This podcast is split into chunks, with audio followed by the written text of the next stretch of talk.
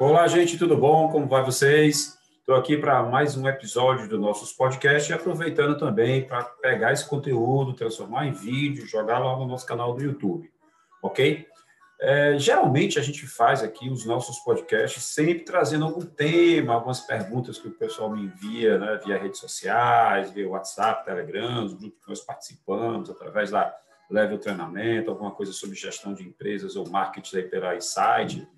Mas hoje eu vou trazer aqui para vocês alguns uns conteúdos que chegaram para mim, é, muito de empresários querendo saber como, como proceder né, é, com alguns direitos trabalhistas devido ao processo de pandemia que assola o mundo todo. Então, eu preparei aqui um conteúdo para a gente discutir, conversar sobre quais são os direitos trabalhistas em pleno processo de pandemia. Tá? Por que, que a gente faz necessário uma explicação dessa? Porque a, a questão trabalhista no Brasil, né, as questões, digamos assim, como forma geral, elas são muito complexas, né? Então, nem sempre o empregador, né, o empresário, o empreendedor, ele conhece a fundo essa, essa legislação. Então, eu vou aproveitar aqui para a gente fazer uma explanação né, sobre todo esse processo de, de, de, direito trabalhista, de informações que precisam ser, ser prestadas aos, empre, aos empreendedores, para que essas soluções de, de, para a legislação, para o departamento pessoal, para essas coisas, elas possam ficar bem claras para todo mundo, tá? Então vamos lá. Tema do nosso do nosso conteúdo de hoje: direito trabalhista na pandemia. Né? Quais são os impactos que a Covid-19 trouxe nas relações de, de, de trabalho, né? As relações de emprego entre empregado e empregador? Então vamos lá. Nós temos aqui é, que levar em consideração que a legislação trabalhista ela ela tem em si alguns direitos já pré-garantidos desde a constituição da, da, da, CLT, desde o advento da CLT, que é a consolidação das leis trabalhistas, consolidações das, das leis do trabalho. E de lá para cá, nós só tivemos uma única reforma trabalhista, que foi em 2017, né? E mudou-se muito pouco, né? E o que, é que nós temos hoje? Nós temos hoje empresários com seus negócios impedidos de funcionar, né? e empregados à disposição desses empregadores. Mas como é que eu estou à disposição se eu não consigo trabalhar? Né? Você pode estar perguntando isso. Então, eu vou trazer aqui para você esses pontos que a gente vai discutir a partir de agora. Tá? Então, uma coisinha que eu trouxe aqui para você. Sem a possibilidade de redução de salário e suspensão dos contratos de trabalho, o que o empresário pode fazer em relação dessa, dessa problemática que, que, o, que a pandemia trouxe para a gente? Eu vou dizer para você que não é fácil, tá? Estou muito preocupado com muitas empresas no Brasil que vinham mantendo suas atividades, vinham tentando manter os seus negócios de forma de forma é, é, com toda a dificuldade que vinham enfrentando e de, de repente uma hora para outra um governador, um prefeito, né, determina simplesmente que não vai poder funcionar nenhum tipo de, de atividade. Então vamos entender um pouco. No ano de 2020, né, quando a pandemia começou a, a, a nos assolar de forma mais, mais incisiva, o que, que, nós, o que foi possível lá no mês de março até o mês de dezembro? Houve uma publicação de uma medida provisória que foi convertida em lei, em que essa medida provisória permitia né, a redução dos salários de alguns funcionários. Essa redução poderia ser de até 70% da carga de trabalho do funcionário, da jornada de trabalho do funcionário, ou a suspensão do contrato de trabalho é, por, por, três meses. Tá? E o que é que isso trouxe para os empre, empresários? Isso a curto prazo, tá? até novembro, digamos assim, de 2011, de 2020, aliás, desculpe, é, isso foi possível fazer uma, uma, uma, um reajuste, né? um reajuste da forma de trabalhar dos empresários. Então, eu poderia, sim, ali ficar num, no home office, no, é, é, trabalhando internamente para algumas atividades que podiam trabalhar na forma de delivery, né? É, é, algumas atividades é, é, básicas, os negócios não, não estavam à tona, né? a, a todo vapor, mas também não paravam tudo. Ou não, ou tinha algumas atividades que o governo realmente permitiu a suspensão, né?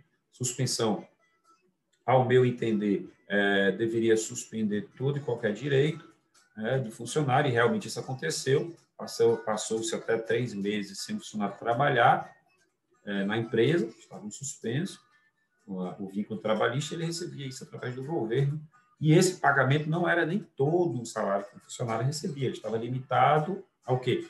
Ao, ao recebimento do teto é, do seguro-desemprego. Tá?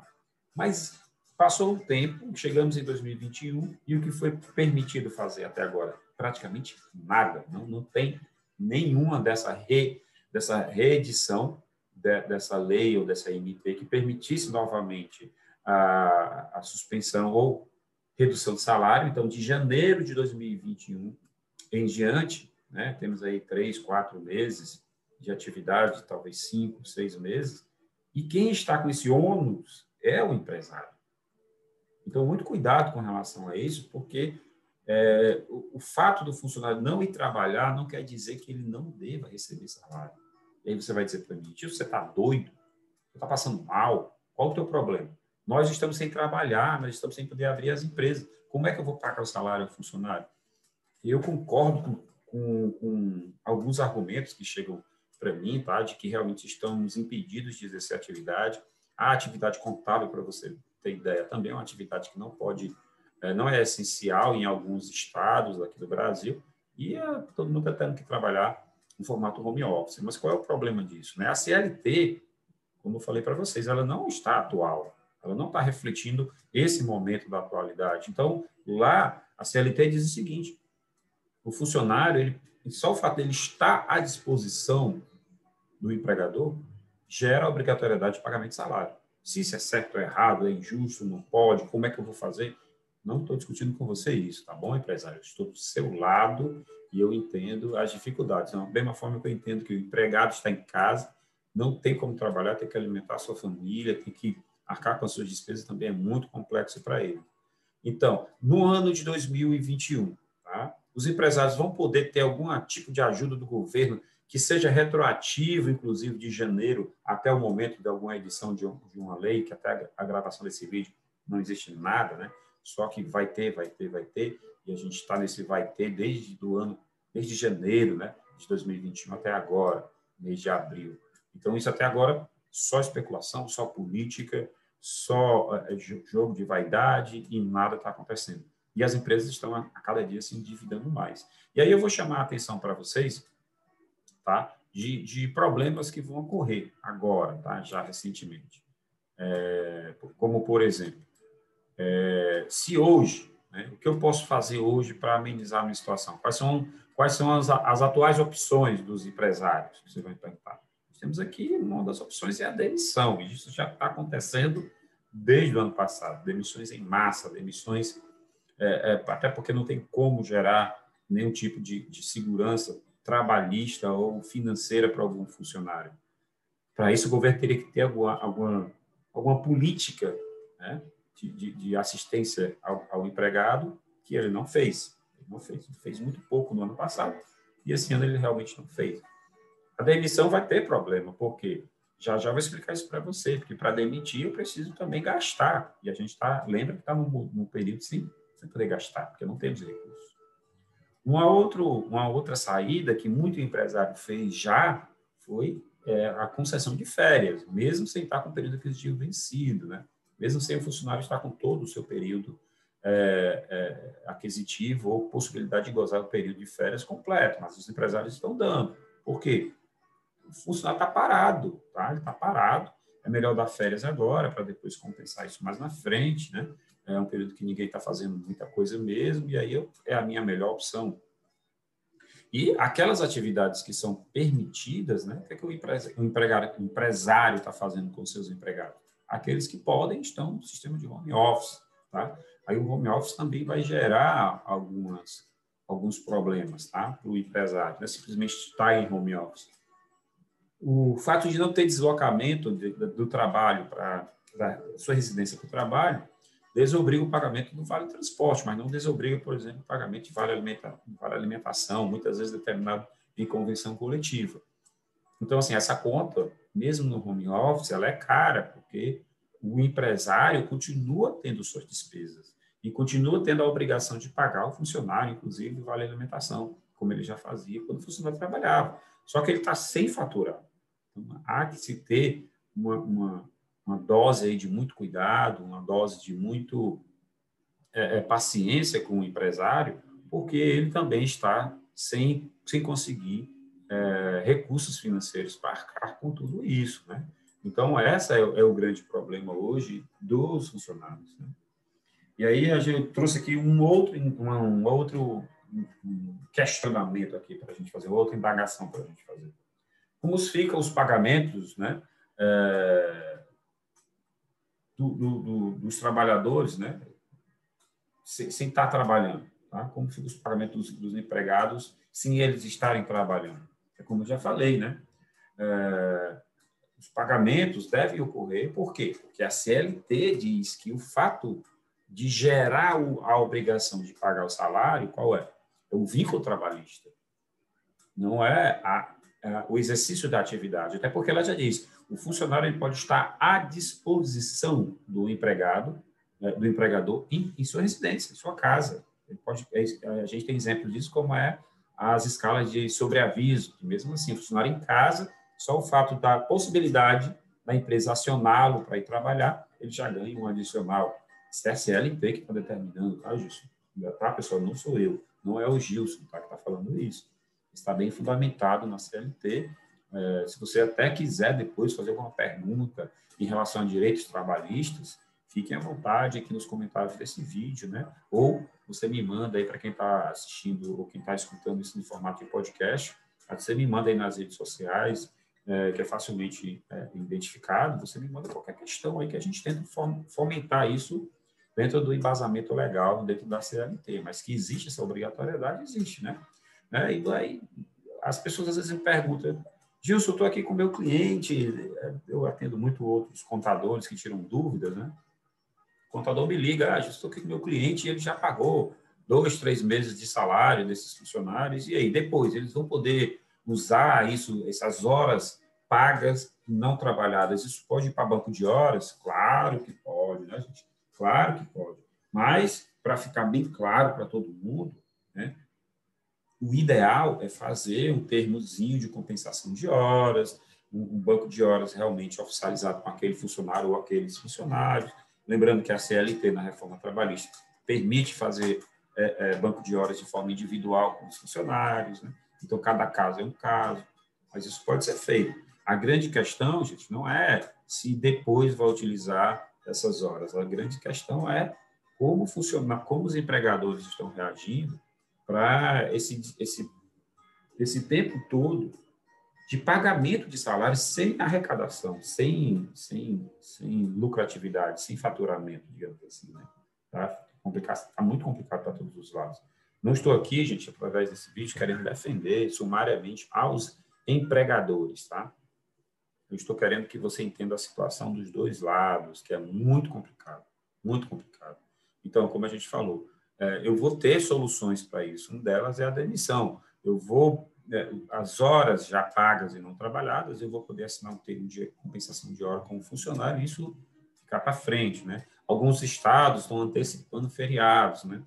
O feriado não quer dizer que eu não vou pagar o funcionário. Ele tem direito ao feriado, que é o descanso remunerado dele, descanso remunerado dele, que ele não deve trabalhar e recebe para isso, recebe para ficar em casa. A CLT traz isso também, né? Então, eu queria deixar claro para vocês essa, essas questões de como proceder daqui para frente. E uma pessoa me perguntou o seguinte, Gilson, se por algum motivo, né, é, é, é, o governo editar alguma medida provisória retroativa eu vou poder fazer essas, é, por exemplo, uma suspensão retroativa? Gente, eu acho muito difícil ocorrer alguma coisa mexendo com direitos trabalhistas de forma retroativa, né? É, englobando os meses de janeiro, fevereiro, março, abril de 2021. Eu acho muito complicado isso, tá? Eu acho quase é, é improvável sair uma medida provisória, alguma lei falando sobre isso. Então, o que, o que já aconteceu é, da edição da medida provisória para trás, isso ali é um passivo que você vai ter que administrar com, com o seu empregado, você que é empregador e vai ter que recorrer muito à ajuda de algum profissional de contabilidade, especialista em folha de pagamento, para poder lhe ajudar, porque vai ser complicado, tá? E a gente vai aí caminhando para a gente com incertezas, né? Se abre ou não reabre, se vai funcionar, se não vai funcionar. Então, muito cuidado com relação a isso. E aí, como agir conforme a CLT quando ocorrer demissão? Estou trazendo isso para você para deixar bem claro, para você ter, ter ciência né, de como isso ocorre. Tá? Para ocorrer uma demissão, você vai ter que pagar aí saldo de salário, você vai ter que pagar é, é 13 terceiro salário proporcional. Né? Por que, que eu falei que em 2020 né, as suspensões de salário é, elas devem ser consideradas e ela teve um tratamento até outubro? Porque novembro e dezembro do ano de 2020 tivemos que pagar o 13 terceiro salário, né? E aí, por nossa surpresa, foi dito que os meses de suspensão deveriam entrar no cálculo do 13 terceiro, fazendo com que o, o, o empregador pagasse o 13 terceiro de forma integral, que eu acho isso é, totalmente errado, porque se não está tendo vínculo trabalhista, não há que se falar de, de pagamento de 13 terceiro salário. Mas aí o governo né, saiu aí com interpretações, o próprio Ministério da Economia, que hoje faz, aglutinou o Ministério do Trabalho, o antigo Ministério do Trabalho, dizendo que não, se você vai fazer o pagamento da, do 13 terceiro, você tem que pagar de forma integral. Né? Mas como assim? O funcionário passou três meses com salário suspenso, que pagou foi o governo, eu tenho que pagar o 13 terceiro, ele disse, é, porque eu já tenho direito adquirido. Né? Eu não concordei com isso, mas fui obrigado a seguir e aplicar isso e explicar isso para os meus clientes é, de contabilidade. Né? Então, muito cuidado, porque a demissão ela vai gerar também um, um desembolso financeiro e até elevado, né? até elevado, tá certo? É, e você vai lembrar também que, junto com a demissão, com o direito trabalhista que vão lá no termo de demissão, você vai ter aqui o pagamento da multa de FGTS de 40% do saldo que está depositado. E lembrando que muita empresa hoje, principalmente de 2020 para 2021, não recolheu quase nada de FGTS dos salários dos funcionários. Isso vai ter que ocorrer. Né? Então, você tem que primeiro colocar em dias para pegar o saldo, de, da, da, saldo para fins rescisórios né, do funcionário e da calcular a multa de 40% e fazer o pagamento da multa. Então, a gente está falando aqui de pagamento de, da demissão como um todo, todos os direitos trabalhistas, né, dias trabalhados e tudo. A multa rescisória, que também não é barato, né?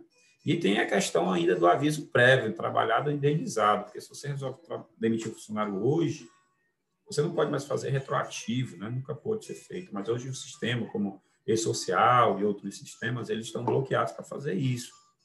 Então, você tem mais 30 dias para o funcionário trabalhar para você conseguir gerar a demissão dele. Então, não, não é a demissão, demissões não é, não são baratas para as empresas, né? Isso, quando você faz de um funcionário, já tem um certo peso. E imagina se você for demitir aí 4, 5, 6, 7, 10 funcionários. Esse custo é lá para cima, né? Em um período em que a gente não está é, faturando. Né? Então, os empresários, isso é um, é um problema muito sério tá, gente? Então, essas foram algumas questões que eu trouxe aqui para a gente discutir em relação a como ficam os direitos trabalhistas é, nesse período de pandemia, principalmente ali com foco mais no ano de 2021, em que o governo foi inerte e não publicou nenhuma medida provisória, nenhuma lei, falando sobre é, redução de salário ou mesmo sobre suspensão do contrato de trabalho para as atividades que estão impedidas de trabalhar né, para as empresas que estão é, é, com é, determinação de permanecerem fechadas, funcionar em casa, né, processo de vacinação aí da, da pandemia, da, do Covid-19. Então, é uma situação muito complicada, a gente está passando por um período muito, muito, muita resiliência aí, é, e também muita fé para saber como isso vai acontecer em um futuro em relação às empresas. Lembrando que quem gostou aqui do conteúdo, tá? Pode estar divulgando esse conteúdo aí, é, pedindo a vocês para se inscrever aqui no canal, para vocês é, é, é, é, seguirem a gestão contábil, a leve treinamento, a insight nas redes sociais. Eu coloquei, coloquei aqui uh, o Instagram da gestão contábil. Temos aqui o site da gestão contábil também, gestãocontábilonline.com.br. E quem quiser fazer algum contato comigo através de e-mail, deixa aqui o meu e-mail, que é contato arroba gestãocontábilonline.com.br.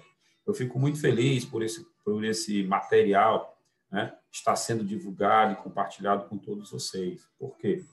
É, nossa intenção sempre foi, sempre foi levar conteúdo e conteúdo de qualidade, é, principalmente para os micro e pequenos empresários desse país, porque é quem, na verdade, mais emprega, quem, é, quem na verdade, quem mais gera é, é que mais consegue levar produtos, negócios e serviços é, para a população de forma geral e quer queira, não, é quem gera a maioria da, da, dessas empresas que levam o Brasil nas costas, tá?